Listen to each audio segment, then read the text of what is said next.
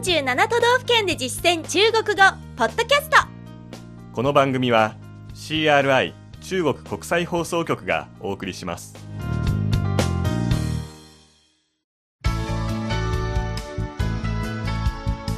大家好。皆さんこんばんは。47都道府県で実践中国語第94課です。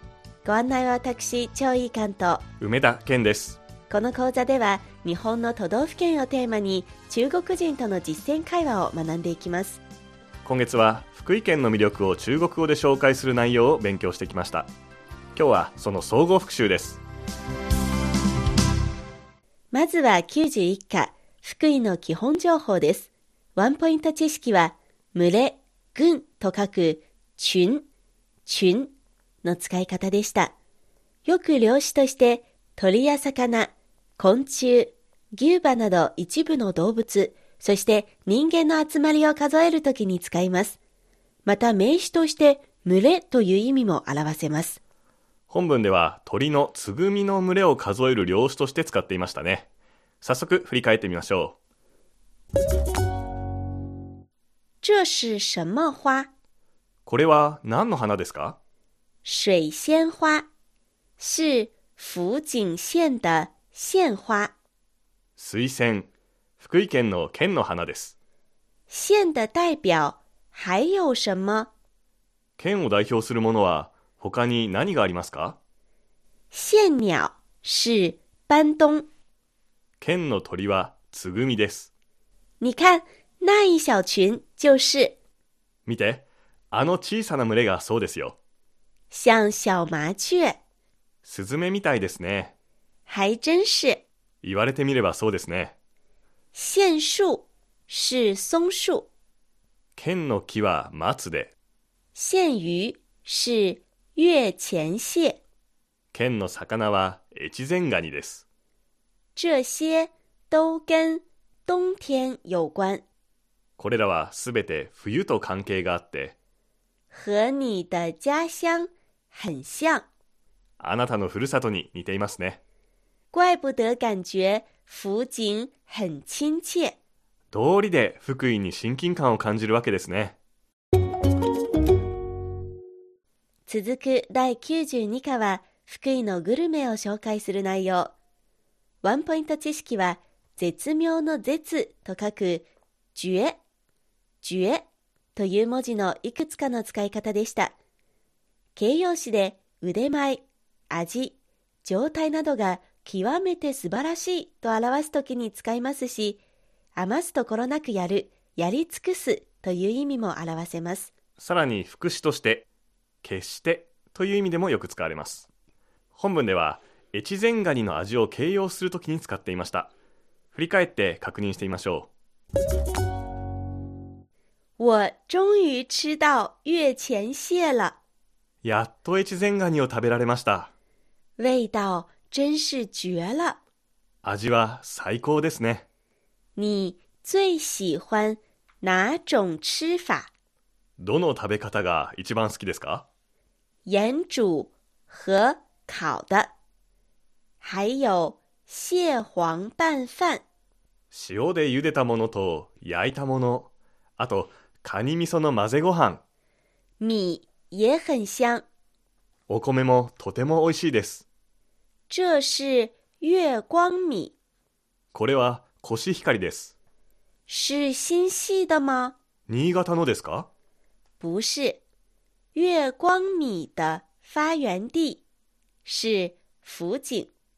いいえ、コシヒカリの発祥地は福井ですよ。第93課では福井の観光スポットを紹介しました。ワンポイント知識は、出るという漢字を書く、出、出のいくつかの使い方でした。まずは、産出する、生産する、生み出すの意味で、その延長で、何々で有名とも表せます。この他には、問題、事件、故障などが生じる、発生するという意味もあります。さらには、意見、金銭、力などを提供するという意味でも使えるということでした。本文では最初の意味、福井はあるもので有名と言っていましたね。確認してみましょう。那个像巨蛋的建筑物是什么？あの巨大な卵みたいな建築物は何ですか？那是日本最大的恐龙博物馆福井县立恐龙博物館あれは日本最大の恐竜博物館。福井県立恐竜博物館です。跟北京的国家大劇院。很像。北京の国家大劇院ととても似ていますね。福井出恐龍吗福井は恐竜で有名なんですか？是的。这里的恐龙化石发掘数量。日本第一。そうです。ここの恐竜の化石の発掘量は日本一です。我们去看一看吧。行って見てみましょうか。可以呀。还可以体验挖化石。いいですよ。化石発掘体験もできます。以上が47都道府県で実践中国語。福井編で学んだ内容でした。ここで恒例のおまけコーナー。地元人が語るふるさとの魅力です。福井県鯖江市出身キャノン中国の小沢秀樹社長がふるさとのおすすめについて語ってくれました。まずは小沢さんおすすめのグルメです。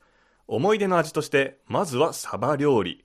そしてもう一つの味を紹介してくれましたおやつで食べた羽二重餅。歯ごたえがもういいしでちょっとこう粉がかかっててなんとなく不思議な 食感がする。皆さんぜひ、えー、福井へ行った時にはお試しください。羽二重餅。これが印象深い思い出の味なんですね。羽二重年糕。羽二重年糕これが歯ごたえがよく不思議な食感だと話されてましたね。歯ごたえがいい。有嚼劲。有嚼劲。不思議な食感。ここの不思議は中国語では奇妙と書きます。そして食感は口の感じと書いて合わせて奇妙的口感。奇妙的口感。と表します。続いておすすめのレジャーです。とにかく一押しは東尋坊にも近い望陽楼というかの松平春岳も泊まった旅館だそうです。そしてそこへ向かう越前鉄道三国あわら線という路線を小沢さんは進めてくれました。まあ、非常にこう田園風景も素晴らしいし牧歌的ですし山岳地帯を走ってるような感じで行くと三国に着くとそこが海岸と、えー、鉄道好きの人にとっては非常に楽しめる鉄道じゃないかと思います。いや田園に山岳を旅して海に着くなんだか贅沢な風景ですよね。そうですね。では田園風景が綺麗で牧歌的この表現中国語でどう言えばいいでしょう？一つの単語になります。田園牧歌と書いて田園牧歌田園牧歌。と言います。さて小沢さんは最後に福井のある特徴を PR してくれました。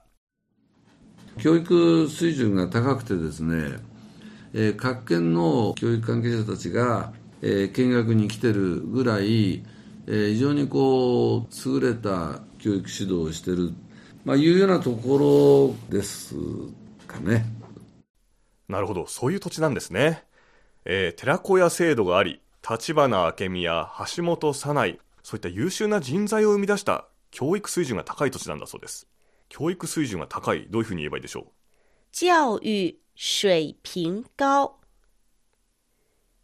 教育水平高教育レベルが高いと訳します。いや私も福井へ行ってその学びの力にあやかりたいものです。ねたくさんも吸収して、より良い講座をお届けできるように頑張りましょうね。うん、はい。では次回は新しい内容、奈良編に入ります。どうぞお楽しみに。CRI 中国国際放送局の語学番組をお聞きいただきありがとうございます。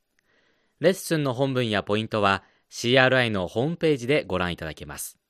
詳しくは CRI 日本語で検索してください。また、CRI の日本語放送は Facebook と Twitter でも情報を発信しています。最新ニュースや中国の豆知識、かわいいパンダの写真まで内容盛りだくさん。Facebook と Twitter で CRI 日本語と検索してください。